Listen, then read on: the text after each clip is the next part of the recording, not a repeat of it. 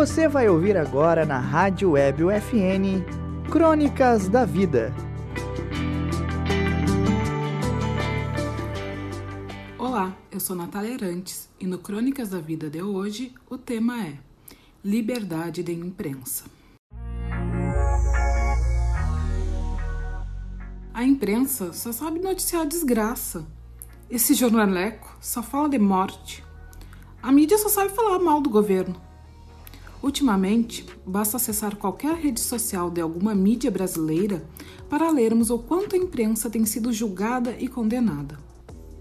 Em tempos de notícias por WhatsApp e negacionismo, a imprensa, ao cumprir o seu papel de informar da forma mais imparcial possível, tem sido alvo de ataques. Os ataques só aumentam durante a pandemia de Covid-19 por parte de uma população que vê a imprensa como inimiga do seu povo essa posição, inflada por um governante, acaba por dificultar o trabalho da imprensa.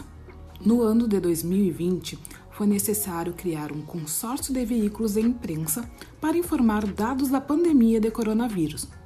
Com o site do Ministério da Saúde demorando com a divulgação dos números, o jeito foi o consórcio receber os dados diretamente das secretarias estaduais de saúde.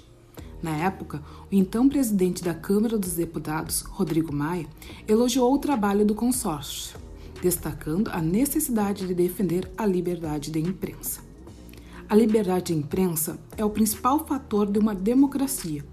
Não à toa que, em históricos de regimes de exceção, a censura se manifestou primeiro nos veículos de imprensa e em jornalistas. Ou seja, devemos estar sempre atentos para os primeiros sinais que apontam para as crises democráticas. Mas o que isso tudo tem a ver com o atual momento? O Brasil está em queda há quatro anos no ranking de liberdade de imprensa, divulgado anualmente pela ONG Repórteres Sem Fronteiras. Essa queda constante nos levou para a chamada Zona Vermelha neste ano, ou seja, a nossa imprensa tem encontrado ainda mais dificuldade para o exercício de sua função. No atual momento, a imprensa precisa estar alerta o cidadão precisa estar alerta e, principalmente, a imprensa precisa alertar o cidadão. É necessário a utilização de metalinguagem para que a imprensa fale cada vez mais sobre a imprensa, conscientizando a população da sua importância e do que vem sofrendo.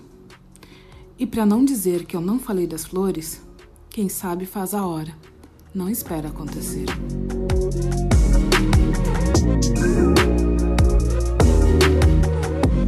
Crônicas da Vida, edição especial da disciplina de Rádio Jornalismo 2 do curso de jornalismo da Universidade Franciscana. Na Central Técnica, Alan Carrião e Clenilson Oliveira. Orientação, professora Carla Torres.